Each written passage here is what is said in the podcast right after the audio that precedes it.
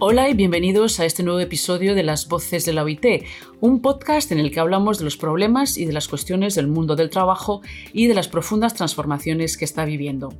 Hoy vamos a hablar de un tema que concierne directamente la OIT, las normas internacionales del trabajo.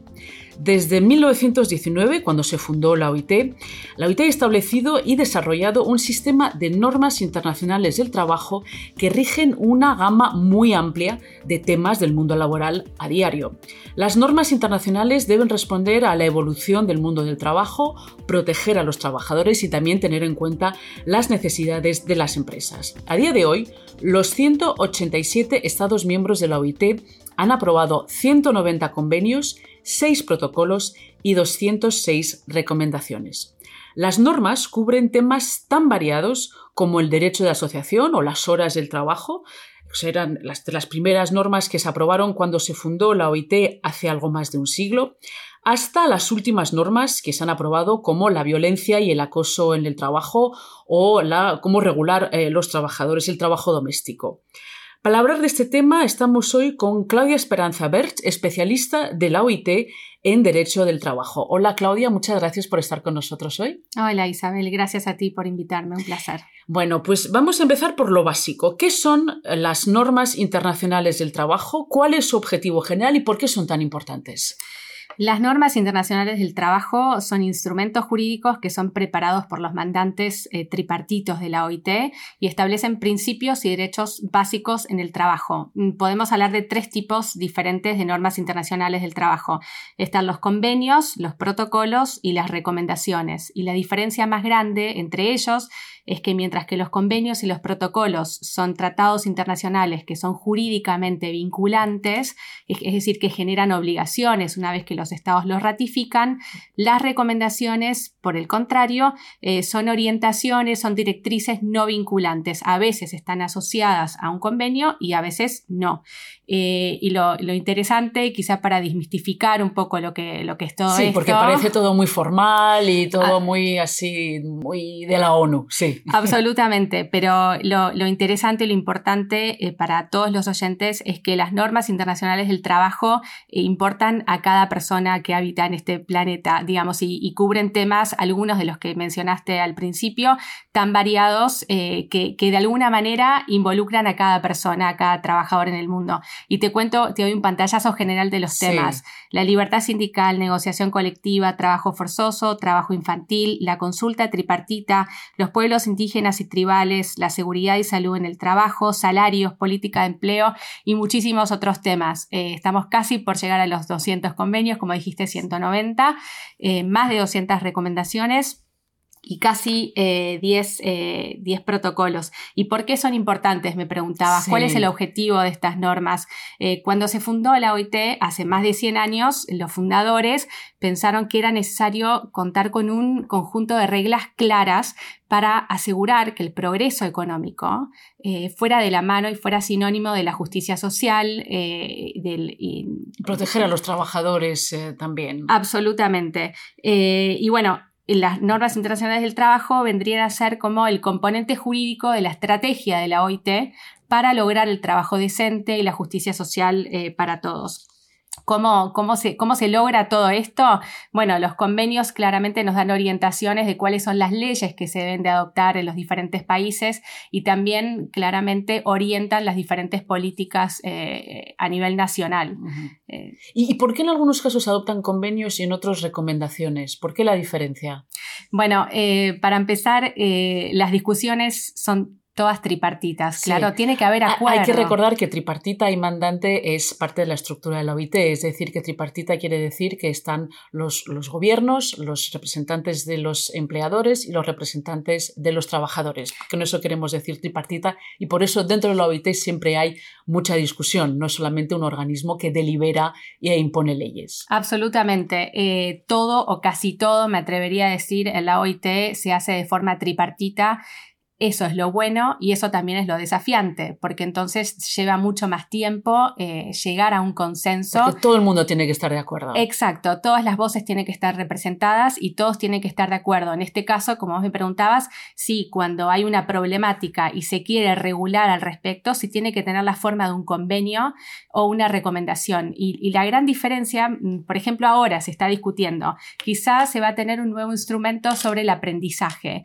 Entonces, ¿qué tipo de instrumento tiene que ser. Eh, quizá el sector trabajador entiende que debería ser un convenio o una recomendación. Los que representan a los empleadores. Que es menos vinculante la recomendación. Exactamente, y mucho más flexible que un convenio, porque un convenio cuando se ratifica el Estado luego tiene obligaciones. Las recomendaciones. Los miembros pueden no ratificar los convenios, pero una vez que los han ratificado, se comprometen a integrarlos en su marco jurídico. Absolutamente, sí. Una vez que los ratifican, o sea, la cuestión funciona así. Cuando un convenio se adopta, eh, luego, todos los Estados miembros de la OIT tienen una obligación que se llama la sumisión, es decir, que tienen que ir al, Parlamento o a la autoridad, eh, digamos, en, cada Estado que puede ser distinta, y someterlo a la consideración para su posible ratificación. Ahí se examina quizá eh, el país ya cuenta con leyes que, van más allá de lo que establece el convenio. Quizá el país decide no ratificarlo, pero adopta leyes que van en línea con lo que establece el convenio y quizá hay países que sí lo ratifican y luego no pueden llegar a cumplir con lo que allí está establecido. Es decir, que al final hay una amplia gama de eh, cómo estas normas se pueden usar e integrar y no solamente el hecho de ratificarlo quiere decir que se aplique o no eh, en el marco jurídico de un país. Absolutamente, sí, como tú dices, o sea, hay tantos casos quizá como, países eh, y entonces lo que se promueve claramente desde la OIT es la ratificación de los instrumentos. Lo que se quiere es que, que se ratifiquen estos para después que los órganos de control de la OIT puedan justamente controlar el cumplimiento de estas normas ratificadas por los diferentes estados. Hablemos justamente del control. ¿Cómo se controlan estas normas? Porque está muy bien esto de, de aprobar cosas, pero luego hay que mirar sobre el terreno que se están aplicando. Absolutamente. Bueno, aquí quizá convenga diferenciar dos cosas. Una es el control regular que se hace de la aplicación de las normas internacionales del trabajo y otros son los que se llaman los procedimientos especiales. El control regular, como veníamos hablando, un Estado ratifica un convenio y luego tiene que enviar lo que aquí en la jerga de la OIT se llama las memorias. Entonces, será cada tres o cada seis años dependiendo del tipo de convenio. De los 190 convenios que hoy contaste, hay 11 que son considerados fundamentales, son de fundamental importancia. Eso quiere decir que los estados cada tres años tienen que informar. Todos los estados. Los estados que lo ratifican. Que lo han ratificado. Exacto. Los estados que ratificaron estos 11 convenios tienen que informar cada tres años cuáles son las medidas que están tomando para aplicar las disposiciones de los convenios. ¿Y quién controla todo esto? Hay, para desmistificar un poco, hay una comisión de expertos que está compuesta por 20 juristas que vienen de todas partes del mundo, que son bien jueces eh, en lo laboral o bien del, mundo académico. Vienen una vez a Ginebra, se reúnen durante dos, tres semanas y examinan eh, la aplicación, cómo cada estado va aplicando los convenios ratificados.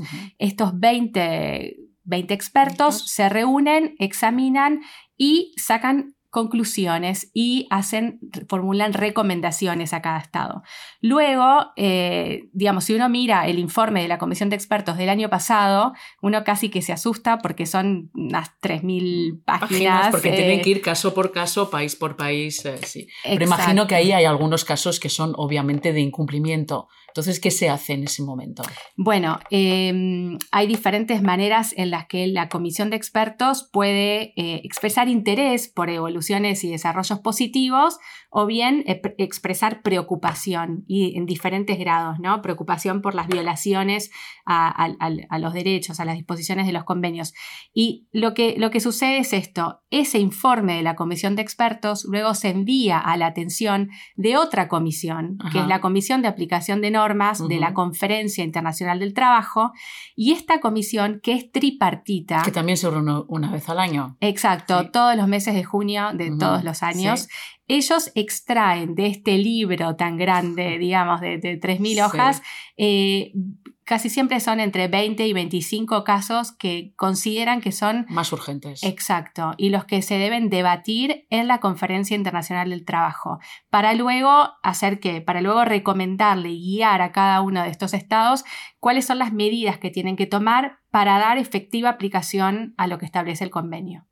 Pero esto supone un procedimiento un poco largo, hay que decirlo, ¿no? Algo que, toma varios años. Es decir, si hay un Estado que incumple unas, obviamente ciertas normas eh, del trabajo, esto quiere decir que no se resuelve en un año, ni en dos, ni en tres. Desafortunadamente mm. toma su tiempo, ¿no? Absolutamente. Y por eso eh, no debemos olvidar que si bien estamos hablando de los órganos de control y ahora del control regular, también está toda la parte de la asistencia técnica que provee la Oficina Internacional del Trabajo eh, y, que, y las misiones de contactos directos, diferentes tipos, diferente asistencia que se le ofrece a los estados para poder dar cumplimiento a, estas, eh, a las obligaciones y, poder rectificar las, eh, las violaciones a, los convenios. Sí. Por ejemplo, tú eres especialista e-, en libertad sindical. En este tema, ¿cómo se está llevando en este momento el tema de las, de las normas, el cumplimiento, el control? Danos un ejemplo un poco más, más concreto de cómo funciona todo esto. Bueno, qué bueno que me preguntas eso, porque hablamos hasta ahora del control regular, pero luego están lo que en la jerga nacional se llama una denuncia, una queja, una reclamación. Entonces, en la OIT eh, están previstas en la Constitución determinados mecanismos que se pueden poner en procedimiento eh, por ejemplo, una queja ante el Comité de Libertad Sindical. ¿Qué es esto? Eh, hay dos, dos, de los convenios fundamentales que hablamos hoy que tienen que ver con la libertad sindical y la negociación colectiva. Y cualquier organización de trabajadores en el mundo nacional o internacional o organización de empleadores pueden presentar una queja ante el Comité de Libertad Sindical eh, en la que alegan que hay incumplimientos a estos convenios fundamentales. La libertad sindical, eh, más allá de estar reconocida y que tengamos un convenio fundamental, eh, aparece en, el preámbulo de la Constitución de la OIT. es, algo fundamental absolutamente, de, la, Organización Internacional del Trabajo. Absolutamente. Y por eso, si bien hoy hablamos de la ratificación de los convenios, lo que importa a nivel de la libertad sindical es que el Comité de Libertad Sindical acepta y examina quejas de todos los Estados miembros de la OIT sin importar si el Estado ratificó o no mm. los convenios de la libertad sindical. Por eso, eh, Actualmente, bueno, a ver, el comité se, creó hace 70, 71 años. o sea, después de la fundación de la OIT. Absolutamente, se fundó la OIT, después se adoptaron los convenios de la libertad sindical de la negociación colectiva y al poquito tiempo de haberse adoptado esos convenios, estaba claro que se necesitaban eh, órganos eh, de control específicos que pudieran examinar quejas sobre, esas, sobre esos temas. Entonces, en estos 70, 71 años, el comité ha examinado más de 3.000 quejas, más de 3.000 casos. Eh, muchísimo. Y en este momento tiene para examinar aún unos 150 casos, algunos de ellos que eh, tienen que ver con violaciones graves a la libertad sindical, Estamos hablando de asesinatos, de líderes sindicales, estamos hablando de, persecución antisindical, eh, de muchas personas que, están en la cárcel, em, de criminalización de la protesta eh, sindical. Eh, son todos estos alegatos que examina el comité. Entonces, una, como decíamos hoy, una organización de empleadores o de trabajadores presenta una queja, el comité, bueno, estudia la, admisibilidad, digamos, porque hay que cumplir con ciertos requisitos. Eh, y una vez que se abre un caso, el comité luego lo examina. Claramente el comité tiene, como te dije, más de 100, más de 100 a 150 casos en este momento. El comité se reúne tres veces por año, en marzo, en junio y en octubre de todos los años. Y en cada sesión el comité es tripartito, también como hablábamos. O sea que también hay muchas discusiones. Absolutamente. Y sobre todo que aparte de señalar eh, un Estado por sus, por sus faltas y por lo que no está haciendo, al final em, ello, la OIT tampoco puede obligar un Estado a eh, aplicar unas normas o por ejemplo en el caso de la libertad sindical. Es decir, que está muy bien decirlo y denunciarlo, porque esto siempre sirve, pero luego en la práctica, a nivel de realidad, desafortunadamente, los instrumentos son muy limitados. Absolutamente. Bueno, el Comité de Libertad Sindical lo que hace cuando examina un caso es que emite recomendaciones. Y lo que hace el Comité de Libertad Sindical es un órgano del Consejo de Administración. El Consejo de Administración vendría a ser como el órgano ejecutivo de la OIT, también tripartito. Y entonces el comité eh, examina un caso eh, y le emite, emite recomendaciones. Puede decidir, por ejemplo, que entiende que o bien no se presentaron suficientes pruebas para demostrar los alegatos, o bien es una cuestión que el comité decide que no necesita volver a examinarla puede emitir recomendaciones y le, le, pide, le invita al Consejo de Administración que le recomiende al Estado adoptar ciertas medidas. Puede incluir cambiar la legislación, puede incluir eh, considerar reintegrar a un trabajador que fue despedido por motivos eh, sindicales.